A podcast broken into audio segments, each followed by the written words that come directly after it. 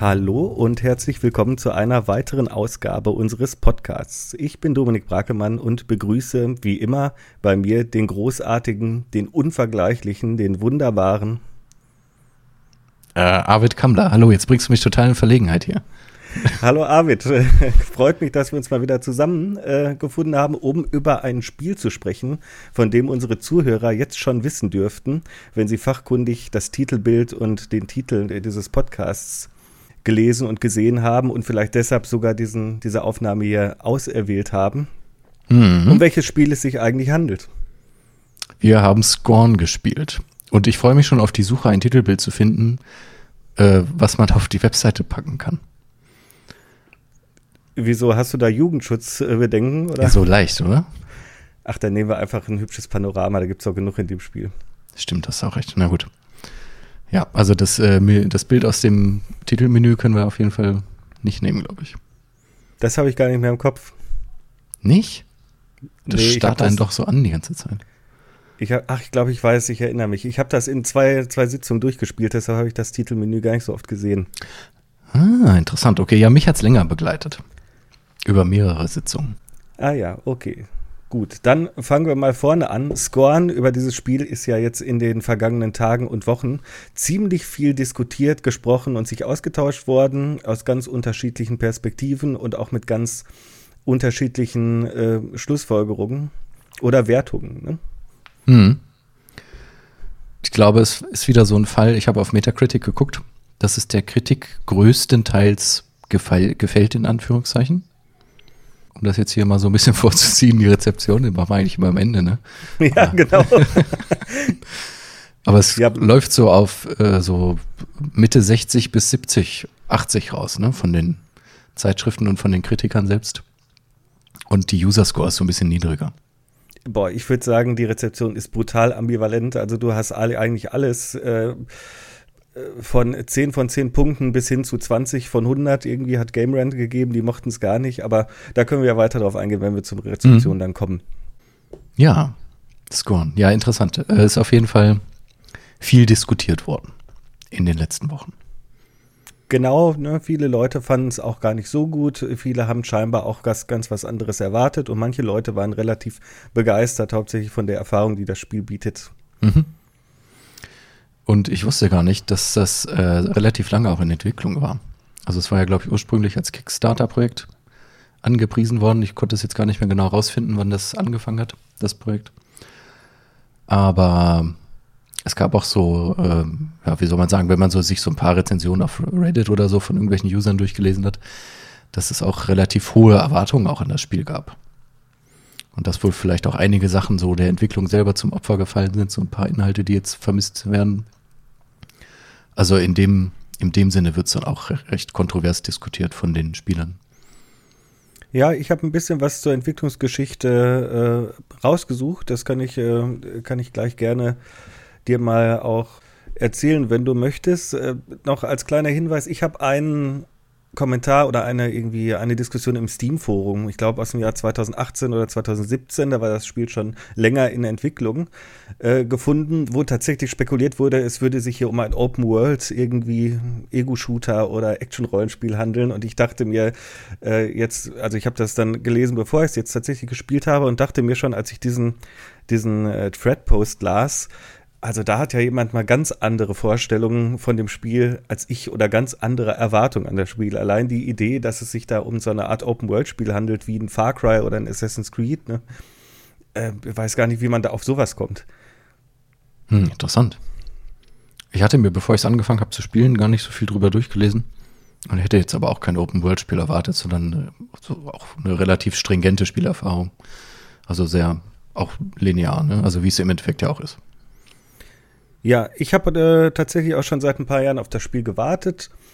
So, das gehörte zu einem von, von drei Spielen mit etwas makabrem, morbiden und von äh, Künstlern, be bekannten Künstlern inspirierten Setting, auf die ich gewartet habe. Ist jetzt das letzte von allen dreien gewesen, das erschienen ist. Da komme ich gerne später nochmal näher drauf. Ansonsten würde ich jetzt mal äh, einfach die Entwicklungsgeschichte kurz anreißen. Mhm, sehr gerne. Und zwar wurde das Spiel entwickelt von einem serbischen Studio namens Studio App. Und dieses Studio wurde im Jahr 2013 gegründet. Also auch wenn da die Produktion und Entwicklung des Spiels wohl noch nicht in vollem Gang gewesen sein dürfte, gab es das Entwicklerstudio schon. Das ist dann auch deren Erstlingswerk, soweit ich weiß, ne, soweit mir bekannt ist. Ich habe tatsächlich in meinem Hinterkopf gehabt, es sei ein polnisches Spiel. Ich weiß gar nicht warum. Äh, und habe hab dann gedacht, ach, ja, also ein serbisches Spiel. Okay, das hat ja vielleicht auch was zu sagen, weil aus Serbien kommt ja manchmal auch etwas deftigere Kost. Ja. Ja, also es gibt zum Beispiel einen, einen ganz, äh, wie soll man sagen, berüchtigten Skandalfilm aus dem Jahr 2010 oder 2011, der den lakonischen Titel trägt, äh, Serbian Film. oder okay. den selbstreflexiven Titel trägt, äh, Serbien Film. Und das ist äh, also wahrscheinlich schon das, also also einer der, der härtesten Titel in Sachen irgendwie Gewalt, Pornografie, den man so findet. So, und allein durch, durch diesen Querverweis habe ich schon gedacht, okay, das erklärt, weil ich war auch schon mal vor ein paar Jahren in Serbien, nur für so ein Wochenende in Belgrad und Nisch und habe mir da auch schon äh, gedacht, das ist ein äh, streckenweise recht hartes Land mit einer auch immer noch teilweise etwas, ja, wie soll man das sagen, ne, einer, einer verletzten Mentalität, ne, die wahrscheinlich noch aus den Serbienkriegen oder von den Serbienkriegen herrühren dürfte, ne, die hm. ja nun auch schon so 20 Jahre oder so her sind. Hm, ja. Aber vielleicht dachtest du an, an Polen vielleicht durch diesen, äh, durch den Einfluss des einen Künstlers? Ja. Der war, glaube ich, Pole. Ja. Hieß er? Auf, ja, auf jeden Fall. Da können wir gleich auch gerne nochmal drauf äh, zu sprechen kommen, auf die künstlerischen Inspirationen. Nur jetzt mal ähm, ganz konkret zur Entwicklungsgeschichte. Das Spiel wurde am 12.11.2014 dann offiziell angekündigt und im Dezember, also ungefähr einen Monat später, folgte eine erfolglose Kickstarter-Kampagne. Das Spiel war lange Zeit als Zweiteiler geplant und richtig beginnen konnte die Entwicklung erst im Jahr 2015, nachdem ein äh, Privatinvestor eingestiegen war und, äh, ich sag mal so, Anschubkapital ne, in das Projekt hat fließen lassen. 2017, also zwei Jahre später, gab es dann nochmal eine Kickstarter-Kampagne. Da äh, gab es dann natürlich auch schon mehr zu zeigen. Da wollten die Entwickler nochmal 150.000 US-Dollar einnehmen. Die war dann erfolgreich, hat also die Weiterentwicklung gesichert. Und lange Zeit angekündigt war nur der, die erste Hälfte des Spiels, das ursprünglich als Zweiteiler geplant war mit dem Titel Dasein. Das ist eine Heidegger-Referenz. Im August 2018 wurde das Spiel dann umstrukturiert, sodass es als komplette, also nicht als episodisches oder serielles Spiel auf den Markt gebracht werden sollte, sondern dann als ganzes Spiel fertig entwickelt werden sollte. Und dann gab es im, am 7. Mai 2020 die Ankündigung, dass das Spiel äh, für den Game Pass erscheint, direkt bei Release und Konsolen, zeitexklusiv für die Xbox-Konsolen. Äh, also letztendlich ist das nur diese aktuelle, also jetzt aktuelle Xbox-Generation geworden, weil es keine Portierung mehr für die Last Generation-Konsolen äh, gibt oder äh, nicht mehr angestrebt wurde. Also äh, das heißt dann effizient Xbox Series S und Xbox Series X, sowohl wie für den PC. Auf Microsoft Windows ist das Spiel dann letztendlich erschienen am 14. Oktober äh, 2022. Genau. Und wir nehmen jetzt so ein paar Wochen später auf. Wir haben jetzt den 3. November, wenn ich es jetzt richtig habe. ja, 3. Richtig. November, genau. also relativ frisch. Ja, das Spiel basiert auf der Unreal Engine 4, was man vielleicht so auf den ersten Blick gar nicht mal so erwarten würde, weil es ja viele Unreal Engine Spiele gibt, die relativ ähnlich aussehen, behaupte ich jetzt einfach mal. Ne? Äh, aber durch diesen wirklich einzigartigen ähm, Designstil, ne, die einzigartige Ikonografie äh, und die, die Liebe zum Detail sind keine Basic Assets oder so aus der Unreal Engine da bei dem Spiel zu erkennen. Gut, der Publisher Kepler Interactive sagt mir nichts. Wie gesagt, ist das erste Spiel von App Software und auch die, ähm, also leitender Designer war Lobomir Pekla, leitender Programmierer war Milan Cesic und der Artist, der verantwortlich zeichnet für wahrscheinlich das herausstechendste Element des Spiels, war Philipp Akovic. Mhm. Ja, sehr gut. Da haben wir die, die Fakten beisammen. Ähm, ich finde ja den Soundtrack noch ganz interessant. Da habe ich mir noch aufgeschrieben, da haben zwei äh, Künstler mitgewirkt. Und zwar äh, Adis Kutkut, äh, alias mhm. Billion oder Etek, beziehungsweise. Und äh, Brian Williams, alias Lustmord. Ja, und wie Clue Sky. Okay, noch jemand drittes. Ja, also bei, in meinen Unterlagen sind, Okay. sind drei Komponisten aufgeführt. Genau, ja, das habe ich mir extra rausgeschrieben, weil der so im, im Spielverlauf hat er mich so ein bisschen mitgenommen, der Soundtrack. Also, wie gesagt, er ist ja sehr zurückhaltend, aber da kommen wir dann noch ein bisschen drauf. Aber ich fand Mhm. das zu, äh, auffallend zurückhaltend, sagen wir es so. Ja, man kann ja also eigentlich vielleicht nicht so von durchkomponierter Musik sprechen, als Mhm. mehr von ähm, so Ambient-Sounds, ne? Genau, ja. So bedrohliches Rauschen und so und äh, leere Raumklänge, die einem da Druck auf die Ohren geben. Ich habe dann ähm, im Kontext dieser Entwicklungsgeschichte des Spiels mir auch eine Frage gestellt, die würde ich gerne an dich weitergeben. Und zwar habe ich mich gefragt, wie ist das wohl, wenn man so viele Jahre an so einem, an so einem Spiel, ich sage jetzt mal, an so einem unappetitlichen Titel arbeitet? Weil das Spiel war ja nun letztendlich gut und gerne sieben bis acht Jahre in Entwicklung. Ja, das ist, äh, ja. Wir haben es ja gespielt, weiß nicht, wie waren es, fünf, sechs, sieben Stunden oder so höchstens. Mhm. Ja, das äh, prägt, würde ich sagen. Tja, weiß ich auch nicht. Aber wahrscheinlich haben sich die Leute, die auch beteiligt waren, auch schon länger mit der Ästhetik auch beschäftigt. Ne? Also, Ja, aber es ist natürlich strapazierend. Auch es ist ein relativ kleines und kurzes Spiel letztendlich geworden, trotz der langen Entwicklungszeit, was wahrscheinlich am kleinen Team liegt. Aber ich stelle es mir doch bisweilen belastend vor, wenn man jeden Tag Vollzeit äh, über äh, mehr als fünf Jahre hinweg an so einem Spiel arbeitet. Da könnte ich mir vorstellen, dass man, dass man es dann doch irgendwann ein bisschen leid ist. ja, naja, vielleicht entwickeln sie jetzt ja hinterher noch was Fröhlicheres. So als Ausgleich jetzt. Ich hoffe nicht. ja, gut. Oder die Fortsetzung, ne? Man weiß es nicht. Scoren 2, oh ja, das wär's. Nochmal acht Jahre warten. Ja, mich hat das Spiel äh, tatsächlich ähm, komplett äh, überrascht, so vom Release her. Ich habe am Tag des Releases davon erfahren, dass es das gibt. Und dachte, huch, das ist aber interessant. ja. Ach stimmt, du wusstest also vorher noch überhaupt nicht, dass das Spiel in Entwicklung gewesen ist. Nee. Es ist, ist komplett an mir vorbeigegangen.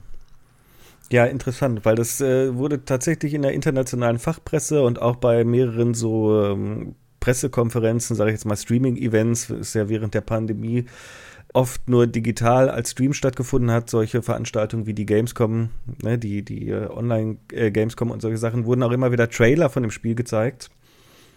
Äh, und das hat schon einige Traktion gewonnen. Und da habe ich das dann auch irgendwann gesehen und ist dann bekannt geworden als der äh, HR Giga Shooter, wenn man so möchte. HR Giga Horror Shooter eines kleinen osteuropäischen Teams. Das Witzige war auch die, die ersten Bilder, die ich mir von dem Spiel angeschaut habe. Das waren so äh, JPEGs in so einer ganz schlechten Auflösung. Und ich dachte erst, das wäre so in so einer Retro-Grafik. Und dann habe ich es dann äh, erstmal liegen lassen und dann am Ende des Tages nochmal geguckt und mir richtige Bilder angeschaut und dann festgestellt, oh, das sieht ja richtig gut aus. also ja, interessanter Kontakt so mit dem Anfang des Spiels.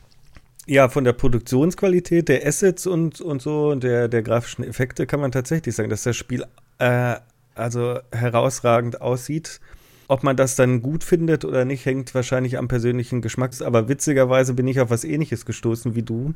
Nach Release habe ich nämlich äh, Leute gesehen, die das Spiel absichtlich in ähm, 1024 x 778er Bildschirmauflösung gespielt haben, um da so eine Art Retro-Horror Atmosphäre zu erzeugen. Viernis könnte man das vielleicht nennen und meinen, das ist Wahnsinn, dieses Spiel in, äh, ja, in niedrigen Auflösungen zu spielen. Das macht es gleich noch besser. Okay. Interessant. Ich wollte es auch ausprobieren, habe ich dann aber doch nicht mehr gemacht.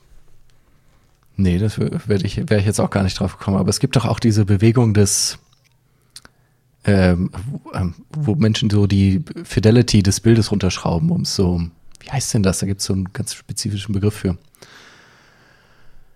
Wo Games so in, in Pixel-Grafik umgewandelt werden.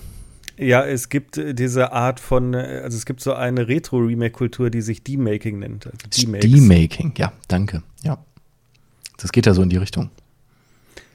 Ja, ne, wobei man bei D-Max natürlich, Klar. da entwickeln die ja hauptsächlich nochmal äh, wirklich ganz neue Spiele, irgendwie mit Bezug zu einer Franchise, die es als aktuelle AAA-Produktion gibt. Zum Beispiel fällt mir da sowas ein wie 8-Bit-Bayonetta. so ein 8-Bit-Plattformer mit, äh, ich glaube, im Universum von Bayonetta. Hm. Ja, was ist denn das Spiel? Ich finde das ja immer interessant, die äh, Selbstbeschreibung auf Steam hier. Ich, hab, ich zitiere das immer für unsere Aufzeichnung. Ja, ja, ich habe hab ich auch hier. Ja? Soll ich die englische vorlesen? Ich habe mein Steam auf Englisch, deswegen. Du kannst ja die englische vorlesen und ich gucke dann, ob es mit der deutschen konform geht. Ja, genau, lass uns gucken, wie es übersetzt ist. Also, äh, die Selbstbeschreibung auf Steam in Englisch lautet: Scorn is an atmospheric first-person horror adventure game set in a nightmarish universe of odd forms and somber tapestry. Der Anfang ist sehr gut zu verstehen und dann wird es ein bisschen gehobener von der Ausdrucksweise her, ne? Im zweiten Teil des Satzes. Ja, kannst du die beiden Adjektive nochmal sagen? Also das eine war Odd Forms, es waren ja zwei Beschreibungen, oder? Und äh, Somber Tapestry. Somber Tapestry, okay. Auf Deutsch steht hier nämlich albtraumhafte Welt geheimnisvoller Düsternis, äh, Düsternis und eigentümlicher Atmosphäre. Interessant. Äh, Tapestry ist äh, entgegen meiner, also ist nicht die Tapete, das ist das Wallpaper.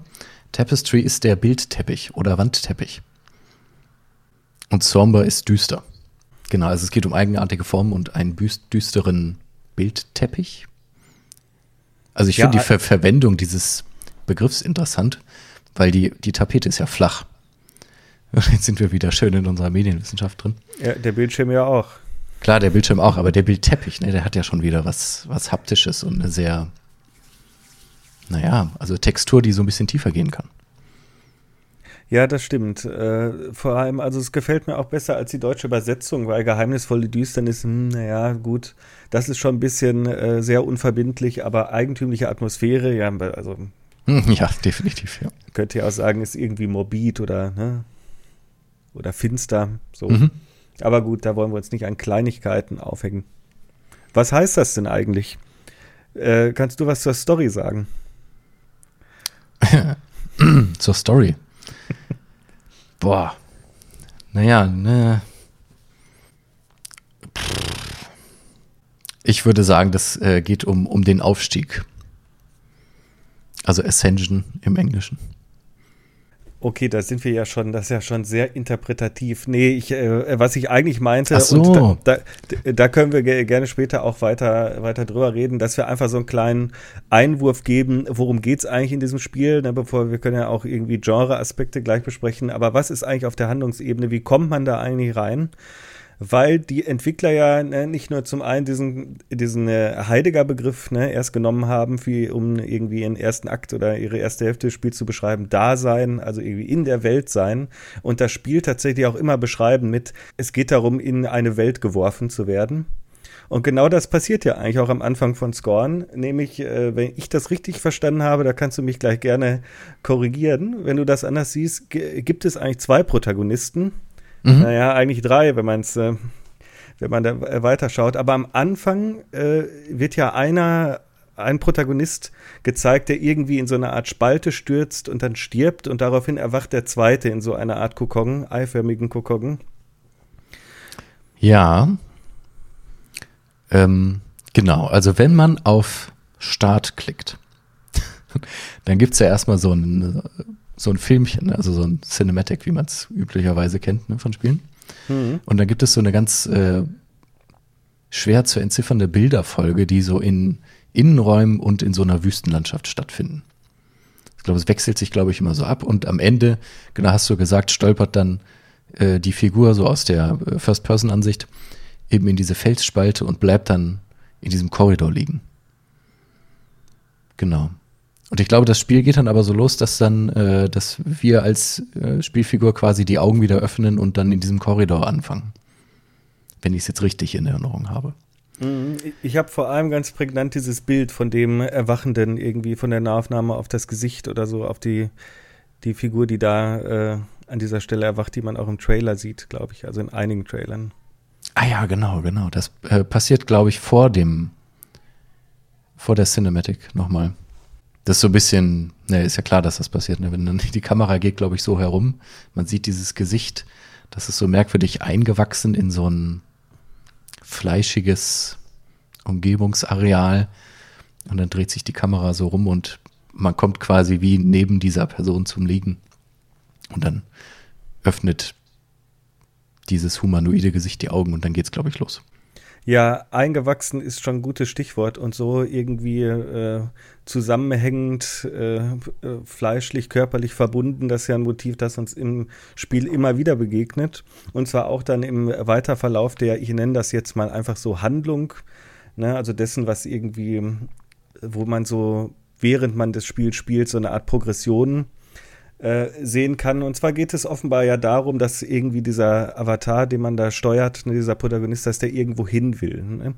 Und ich meine, vielleicht wäre es schon mal plausibel zu sagen, wahrscheinlich möchte er möglichst weit weg von der Welt, in der er und die Spielenden sich gerade befinden, weil die ja ziemlich brutal, finster und grausam ist. Und relativ zu Anfang wird dieser Avatar dann befallen von so einer Art parasitären Mischung aus, ich würde jetzt mal sagen, Insekt und Mensch die praktisch so die Klauen oder die Hände ähm, in seinen Rücken mhm. vergräbt. Ne? Genau. Das ist so ein bisschen, ähm, ich glaube, man bekommt das beim ersten Durchspielen gar nicht so richtig mit. Weil also die, man fängt ja dann an, nachdem man in diesen Spalt gestürzt ist und geht quasi erstmal durch den ersten Akt des Spiels durch und macht so die ersten zwei großen Rätsel. Einmal das mit diesem äh, Eierwesen, das man befreit oder sich nur den Arm schnappt, je nachdem, was man tut. Und danach betätigt man, glaube ich, irgend so eine Maschine, die dann überläuft und dann gibt es so einen Cut. Und dann spielt man ja quasi die zweite Spielfigur im zweiten Akt. Und die wird dann befallen. Mhm, genau, du hast jetzt schon vom ersten, ich glaube, ich würde fast sagen, das ist wohl eins der ersten Rätsel äh, gesprochen. Das ist nämlich auch so eine Besonderheit in der Welt oder in der Spielwelt von Scorn. Diese ganze Spielwelt, diese ganzen Areale sind von eigentümlichen Maschinen und Interfaces oder so Bedienapparaten durchzogen, ne, die so ein bisschen biomechanisch aussehen halt so ein bisschen wie, wir haben den Namen schon genannt, so ein bisschen wie in der äh, Ikonografie von Hans-Rüdi Giger, ja, der unter anderem auch das Design für den ersten und den dritten Alien-Film gemacht hat. Und noch viele weitere Dinge, Videospiele und Albencover und so weiter. Und der hat diesen ganz prägnanten Stil eben, der sich hier auch in diesem Spiel wiederfindet. Und hm ich habe, glaube ich, äh, bei meinem Spieldurchlauf wusste ich noch gar nicht, dass es zwei Möglichkeiten gibt, dieses Rätsel zu lösen, weil das ja eigentlich auch was ist, was dem Spiel gar nicht so, ja, so, so eigen ist, dass es da mehrere Lösungsansätze gibt. Eigentlich ist es ja ein strikt lineares Spiel. Es gibt nur eine einzige Endsequenz und meist auch nur ein, also eigentlich immer nur einen Weg, den man gehen kann. Ähm, und eine Art und Weise, wie man die, äh, die Rätsel oder die Kämpfe lösen soll. Und da scheint dieses erste größere Rätsel eine Ausnahme darzustellen, weil man eine Art, ich will jetzt nicht zu weit ins Detail gehen, aber man muss da so eine Art von Kettenreaktion in Gang setzen, um irgendwie ein, ja, so eine Art Wesen, das auch in so einer Eikapsel gefangen ist. Ähm, das geht sehr stark in die Körperhorror-Richtung von der Inszenierung und der Visualität. Äh, man muss sich irgendwie die Hand dieses Wesens äh, zu eigen machen, um nachher ein Tor zu öffnen, um weiter voranzuschreiten äh, in der Spielwelt. Und da kann man, wie du schon gesagt hast, eben diesen Kokon aufschneiden, das, äh, das Wesen befreien und es dann nachher in diesen Ab zu diesem Apparat, ähm, zu diesem Handscanner zwingen, wo es dann aber festgekettet bleibt. Oder man, äh, man kann äh, dieses, diesen Kokon aufschneiden und das Lebewesen darin töten und den Arm einfach mitnehmen und den dann in den Handscanner legen. Und das Interessante ist ja, finde ich, dass wir nicht nur irgendwie diametral entgegengesetzte Metaphoriken haben zwischen irgendwie ja, Arm abtrennen oder den ganzen Körper äh, wohin zu bewegen, wo der, der Arm dann eingeschlossen wird, sondern dass es da, das natürlich auch eine gewisse ethische Dimension in sich trägt weil man sagen kann, im Endeffekt gibt es ja keine versöhnliche oder weniger grausame Lösung, aber die Interpretation des Ganzen wäre abhängig, und das ist auch passiert in der Rezeption, wie ich gesehen habe, ist abhängig von den ethischen Grundsätzen der Spielenden, also was sie eigentlich für, für integra halten, den, den kurzen Tod oder das, äh, das Anketten, wenn ich mal, äh, möchte ich das mal nennen, mit der unwahrscheinlichen Aussicht auf Befreiung jemals. Mhm. Das stimmt. Das Interessante dabei ist nur, dass das Spiel so ähm, opak ist, dass quasi die Optionen nicht offensichtlich sind, welche Handlung denn zu welchem Ergebnis führt. Weil die äh, Apparate, die man bedient, um Also entweder den Kokon aufzuschneiden oder das Wesen aus der Schale äh, zu schaben. Sieht aus wie so, ein, wie so eine Eiskelle. Die erschließen sich ja nicht sofort. Also man weiß nicht genau, ne, was passiert denn jetzt mit dem Wesen, wenn ich da auf den Knopf drücke. Ich müsste dann ja wieder laden und dann vielleicht einen relativ langen Spielfortschritt einbüßen, um dann rauszufinden, was dann mit der anderen Option passieren würde. Ja, dazu würde ich sagen, ist auf jeden Fall richtig, dass man mit äh, opaken irgendwie Assemblagen da operiert äh, in dem Spiel, von dem man meist nicht weiß, was für Konsequenzen die eigenen Handlungen haben oder was welcher Schalter macht. Zumindest nicht, wenn es nicht um so basale Dinge geht, wie aufzumunitionieren äh, oder, oder Türen und Tore zu öffnen. Aber auf der anderen Seite muss man natürlich auch sagen, also erstmal habe ich natürlich zwei Einwände jetzt, nämlich die, die, das Interessante an dem Spiel ist, dass sich die Spielzeit gar nicht aus der Größe der Welt ergibt, sondern erstmal aus der Undurchsichtigkeit der Rätsel und des Weges.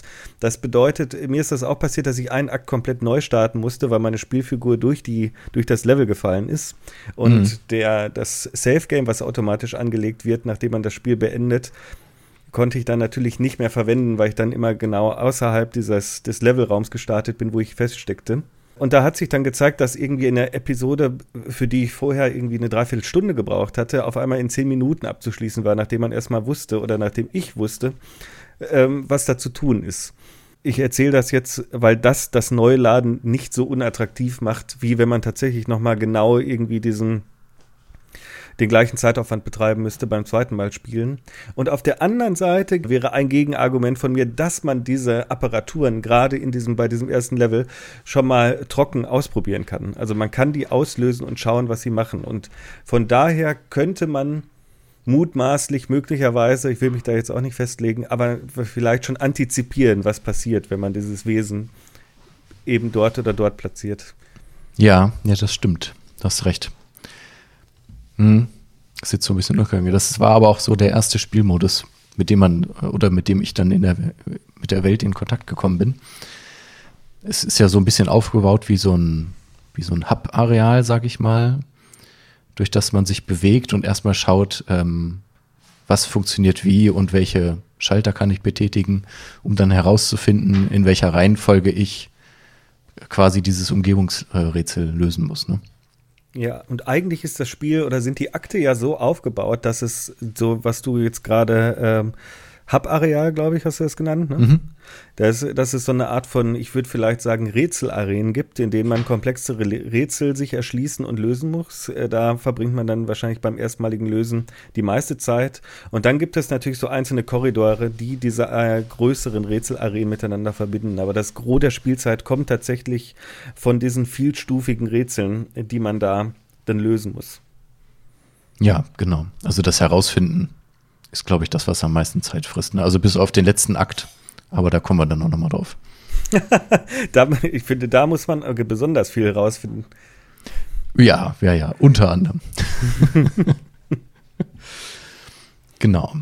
Ähm, ich wollte nochmal darauf zu sprechen kommen, ähm, was das Spiel denn genau ist. Also wir bewegen uns in so einer First-Person-Ansicht mhm. durch diese Spielwelt und steuern das quasi ganz klassisch mit Maus und Tastatur. Ich glaube, eine Controller-Unterstützung gibt es auch. Die habe ich aber nicht ausprobiert. Und äh, das Spiel ist äußerst sparsam mit Interface-Elementen, also mit grafischen Elementen, die irgendwie über das Bild gelagert sind.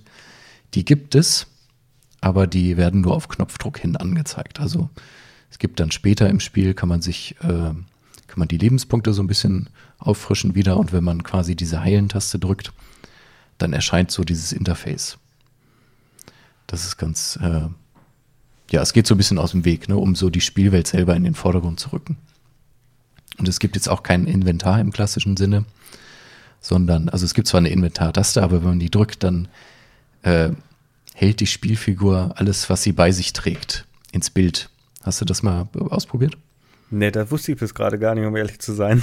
Ja, das ist total witzig. Dann hast du alle grotesken Dinge, die du bei dir hast, dieses, äh, diese Munitionstasche, deine, deine Waffe und diesen Schlüssel gibt es, glaube ich, noch.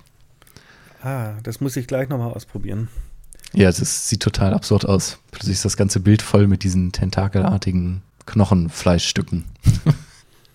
Ja, das ist, also es wird, man, man merkt es vielleicht an unserem Gespräch, es wird bei einem Spiel mit einem Artstil wie Scorn zunehmend schwierig, irgendwie zu vermitteln, wie das Ganze aussieht. Was es ist, ist über Funktionsbeschreibung eigentlich relativ schnell äh, herauszufinden und zu beschreiben, aber wie das Ganze aufgebaut ist in dieser komischen, irgendwie industriell fleischlichen ne, Hybridform, das ist, das finde ich sehr, sehr schwierig zu vermitteln und äh, da sei auch jedem Hörer gerne ans Herz gelegt, abseits unseres Titelbildes sich äh, ausgiebig Screenshots oder auch Videoaufnahmen vom Spiel anzuschauen.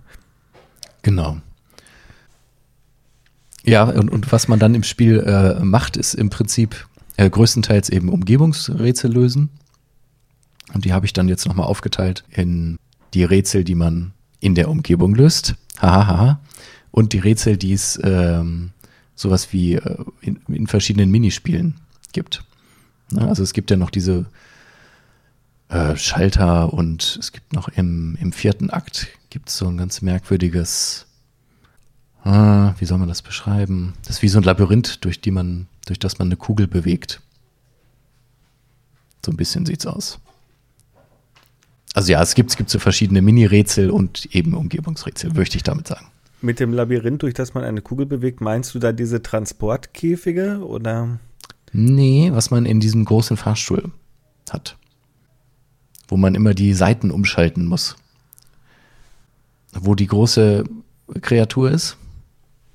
Der Elefant. Der Elefant? Ich habe für mich den Elefanten genannt. Also okay, ja, wo der Elefant ist. Ein Bereich, wo da so eine, eine riesige. genau. Der um Elefant ohne Rüssel, sagen wir mal so. Genau, okay, der Elefant ohne Rüssel. Ah ja, das meinst du, okay. Ja, da habe ich mich tatsächlich auch am übelsten verlaufen und am meisten geflucht. Ansonsten bin ich eigentlich ganz gut durch das Spiel durchgekommen.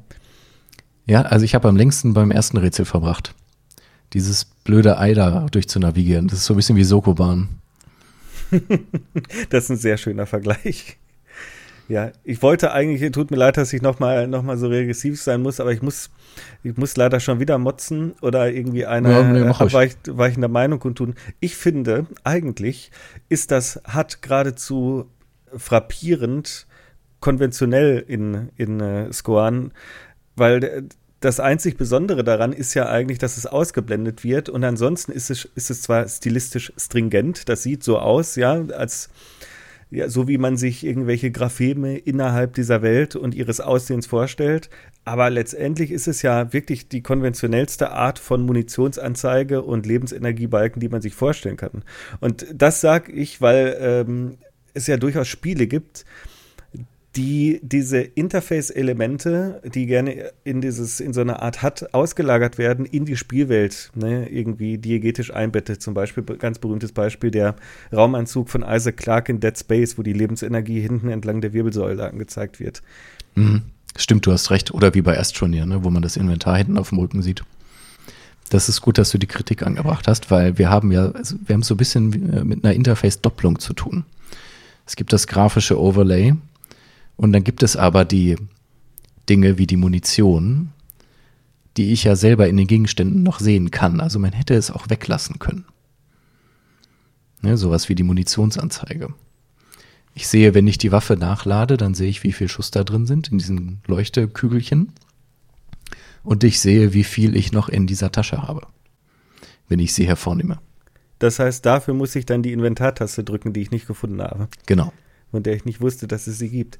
Ja, sehr gut, weil äh, das finde ich eigentlich alles in allem auch den weitaus eleganteren Weg, um das zu tun, der auch, glaube ich, eher dienlicher wäre für die Art von Spiel oder Erfahrung, die Scorn sein möchte. Und ich wollte nämlich gerade einfach sagen, Inner Chains zum Beispiel macht das ohne diese HUD-Elemente, da ist das gesamte Interface irgendwie in die Assets, äh, in die Spielwelt integriert. Also da hat der Protagonist so ein Armband, äh, dem man die Lebensenergie ablesen kann.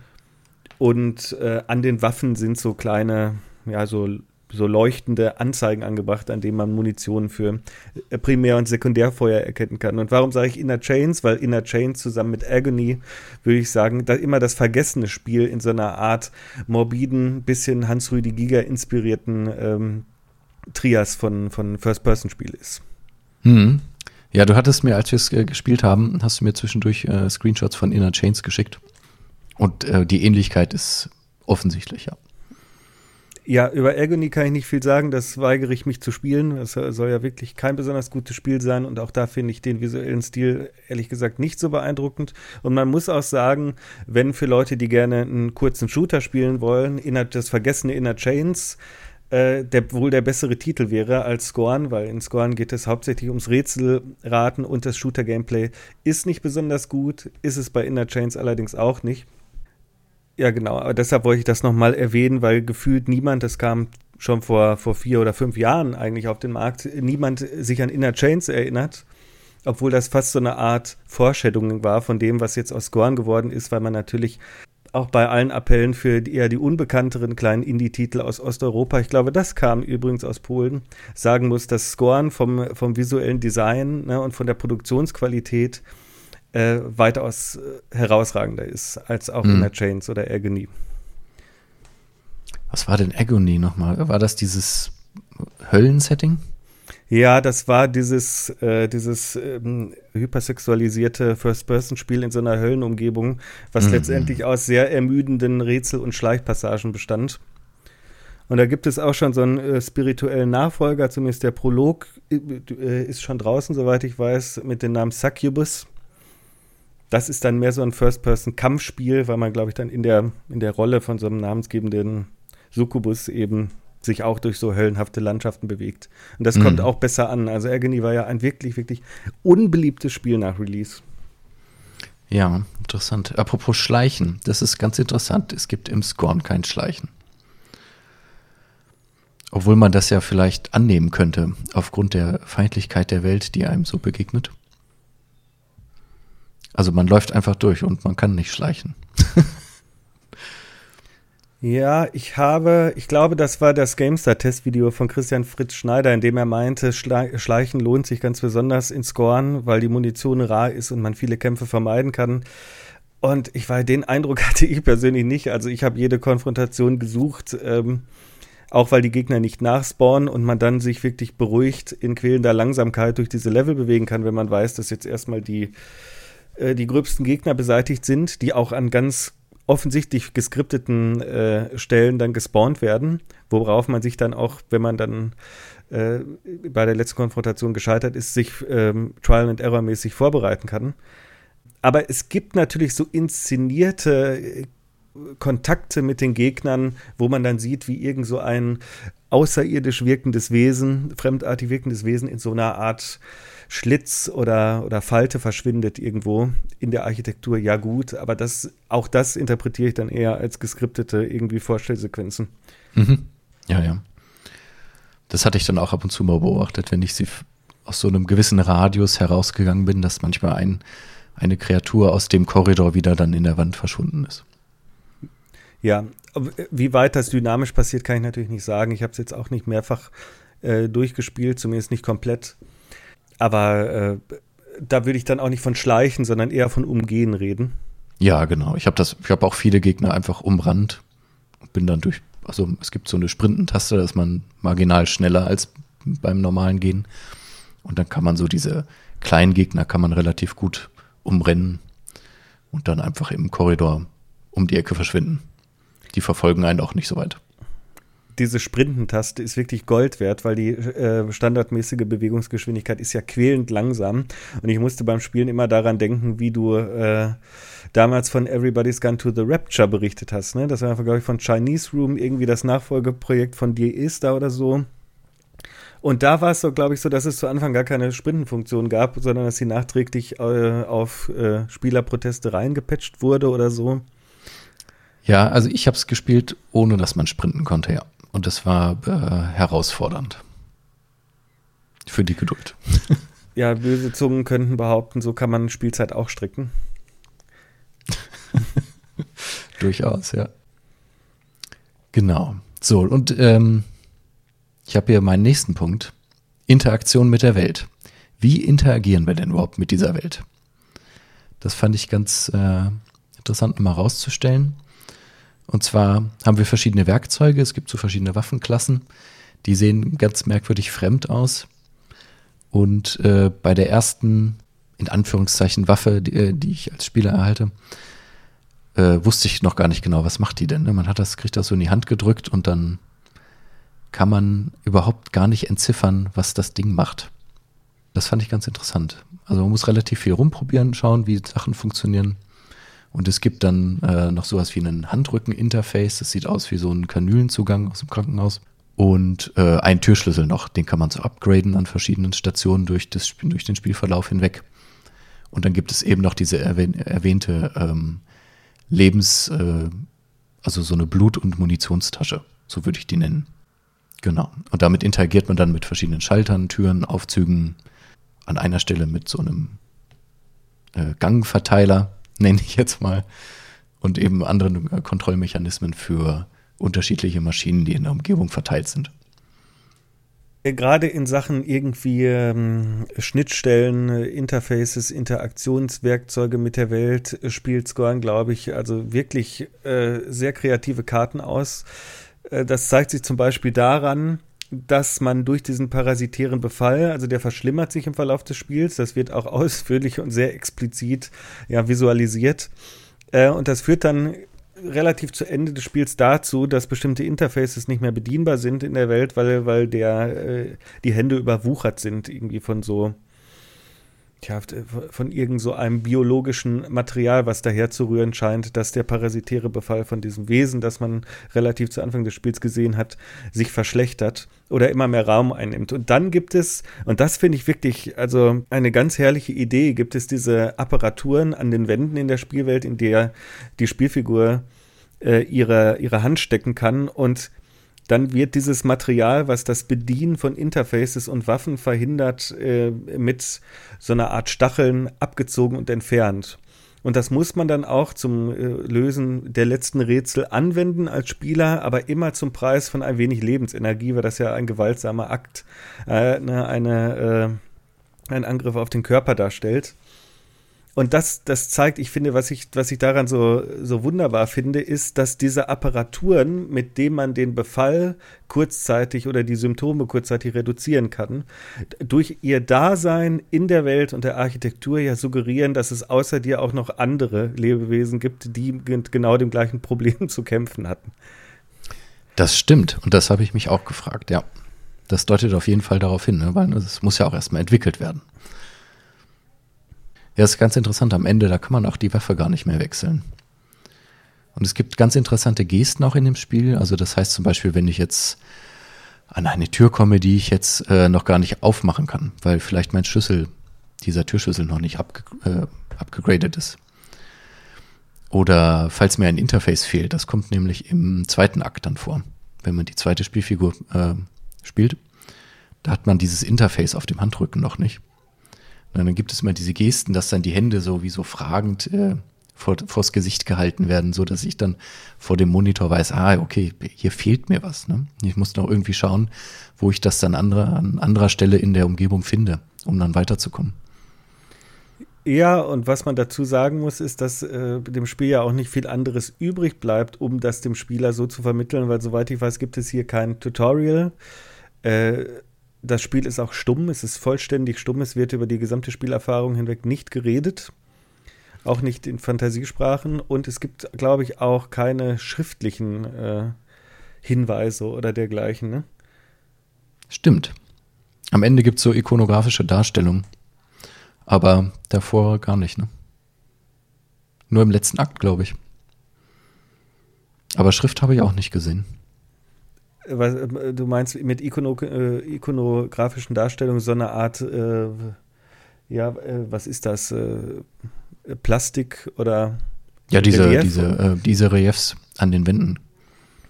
Da gibt es diese, also zwei habe ich gesehen und dann noch eins, was aus Fleisch, glaube ich, ist. Dieses natürlich. Große. Ja. Klar, okay, es, es gibt dann auch noch Statuen. Ja, genau. klar, das, das zieht sich ja durchs ganze Spiel eigentlich, dass es tatsächlich irgendwelche Abbildungen, ne, irgendwelche künstlerischen Abbildungen gibt. Ähm, ist aber auch natürlich sehr interessant, dass diese, diese großen äh, Wandbilder genauso kryptisch sind wie viel vom Rest des Spiels. Oder konntest du anhand dieser Reliefs, nennen wir es jetzt einfach mal, entschlüsseln, äh, was da abgebildet ist? Ne?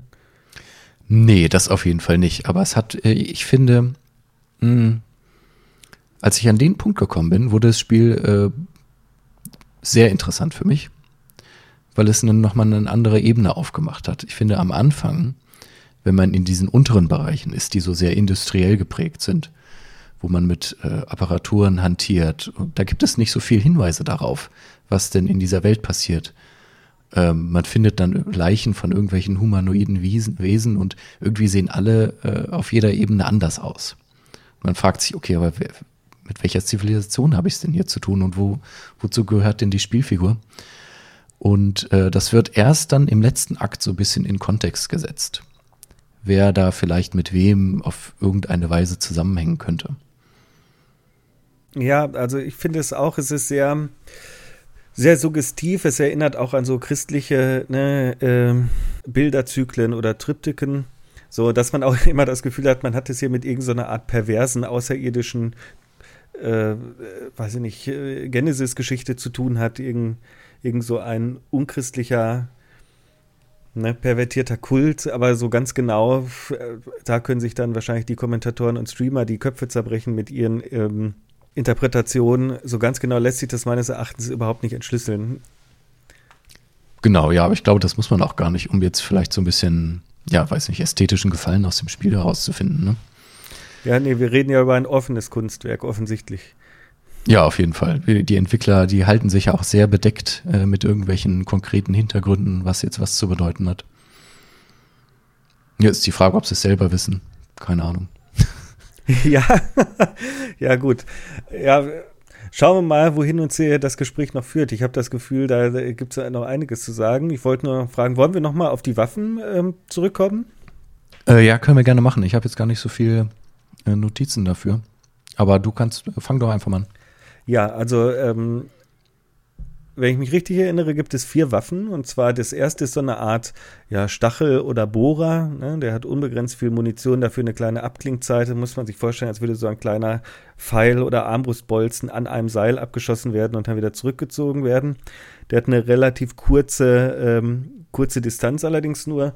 Dann gibt es eine Art von Fleischpistole, die mich sehr stark an die Fleischpistole aus Zähnen und organischem Material aus Existenz erinnert hat. Falls du das also weiß, wovon ich rede. Dann gibt es so eine Art Schrotflinte, ne, kriegt man, glaube ich, darauf folgend und letztendlich dann am Ende so ein Granatwerfer. Also man könnte auch sagen, hier, auch wenn das Repertoire sehr begrenzt ist, eine sehr konventionelle, ja, ein sehr konventioneller Ego-Shooter-Verlauf. Genau, ja, bis auf diese erste Waffe. Das ist wie so ein, ja, ich dachte an so einen pneumatischen Stachel ja, keine Ahnung, wie man das, also das ist, schon ein bisschen merkwürdig. Die anderen sind halt, ja, sind wirklich konventionell. Ich dachte, diese erste Schusswaffe, die man bekommt, wäre auch eine Schrotflinte. Aber keine Ahnung. Und ich dachte dann, die zweite wäre einfach nur eine stärkere Schrotflinte mit den drei Schüssen dann. Ach, du meinst, die Pistole wäre so eine Art Schrotflinte. Ich weiß jetzt nicht, ob die, wie präzise die, die schießt. Nee, und ähm, sag mal, die erste Waffe, hast du die auch so als ineffektiv erlebt? Ah, ja, ich war so hin und her. Ich war heilfroh, ähm, als ich endlich aus der Distanz schießen konnte. Und zwar ohne größere Abklingzeit. Hab dann aber am Ende zum Beispiel beim Bosskampf tatsächlich diesen pneumatischen Stachel, die Beschreibung finde ich sehr schön, habe ich den dann wieder verwendet äh, und fand es unheimlich befriedigend, weil man mit dem natürlich also dass die Hitboxen des Spiels sind nicht so ganz klar, aber offensichtlich werden ja Kopftreffer stark gewichtet und präferiert. Man weiß nur leider nie so recht, ob man nun trifft oder nicht, weil sich die Gegner auch teilweise sehr seltsam bewegen. Und manchmal weiß man bei den Gegnertypen auch nicht, wo denn der Kopf sein könnte.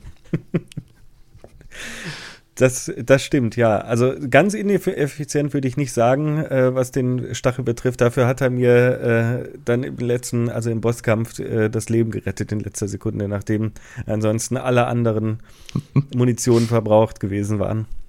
Ja, sehr gut. Ja, auf den Kampf müssen wir dann nochmal äh, gesondert kommen. Der mhm. hat so einige Herausforderungen für sich parat. Oh ja. Genau. Ja, also ich, ich fand diesen Stachel wirklich so ineffektiv, dass ich am Anfang, als die Gegner dann auftauchen, wann fängt das an? Akt 3, glaube ich, so richtig, da bin ich dann einfach vorbeigelaufen an diesen kleinen Tieren. Weil ich hatte dann auch keine Muße, mich mit diesem Stachel, mit den Gegnern zu beschäftigen. Ich glaube, in Akt 2 kriegt man den, den Stachel und in Akt 3 kriegt man dann schon die Pistole, wenn ich mich richtig ah, ja. erinnere. Also diese Art von, von Pistole. Ja, alles in allem fand ich aber die Kämpfe ehrlich gesagt nicht so schrecklich, wie sie in der Nachbesprechung gemacht wurden. Ich meine, wir haben jetzt auch keinen Überfluss mehr an äh, Einzelspieler, Shooter, Ego-Shooter-artigen Spielen, sage ich jetzt mal. Äh, und ich habe teilweise sogar das Gefühl, dass die alte Kunst des Singleplayer-Shooters außerhalb von It-Software fast schon so ein bisschen verlernt worden ist in den letzten Jahren. Ja, ähm, ja, vielleicht hat sich auch so ein bisschen die Gewohnheit der, äh, der umsorgten Shooter breit gemacht, sage ich mal.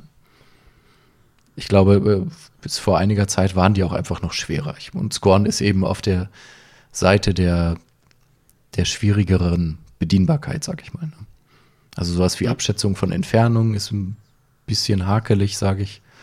Und ja, das Einschätzen eben dieser komischen Kreaturen und auch der eigenen äh, Fähigkeiten. Das ist nicht so einfach. Mhm. Und es ist natürlich, also es ist ein osteuropäisches Spiel und äh, Shooter-Mechaniken, die ein bisschen janky sind, kennt man ja zum Beispiel auch aus der Stalker-Serie. Ja. Und auch Inner Trains hat, hat kein perfektes äh, Shooter-Gameplay. Ich würde sagen, alles in allem, es hat vor allem mehr und es ist auch ein bisschen befriedigender als bei, bei Scoan. Aber das ist noch weit davon entfernt, irgendwie ähm, äh, gepolished zu sein, wie man das von AAA-Produktionen kennt. Ja, genau.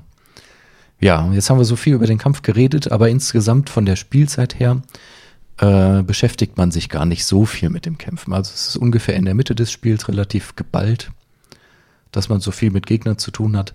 Am Anfang eigentlich gar nicht. Und dann wird es am Ende auch, wie gesagt, bis auf diesen Bosskampf ähm, gibt es dann auch keine großen Kampfsequenzen mehr. Also das, der größte Teil ist einfach wirklich das Rätsel lösen. Hm. Ja, ich weiß, alles in allem könnte ich dir jetzt nicht sagen, äh, in welchem Verhältnis das zueinander steht. Ich hatte im Vorfeld dann auch schon gehört, schon kurz vor Release hieß es, ne, man solle das Spiel nicht immer Ego-Shooter nennen, das weckt falsche Erwartungen. So, das ist eher ein First-Person-Rätselspiel. Da muss ich aber sagen, nachdem ich es gespielt habe, für ein First-Person-Rätselspiel, manche Leute haben es sogar mit Spielen der Mist-Reihe verglichen was man gut machen kann aus bestimmten Gründen, aber dafür war mir dann doch noch ein bisschen zu viel Ego-Shooter in dem Spiel. Ja, ja, ja. Ich würde es jetzt auch nicht nur Rätselspiel nennen. Schwer nee. zu klassifizieren jetzt, aber ja, genau. Es hat Shooter-Elemente und Rätselelemente.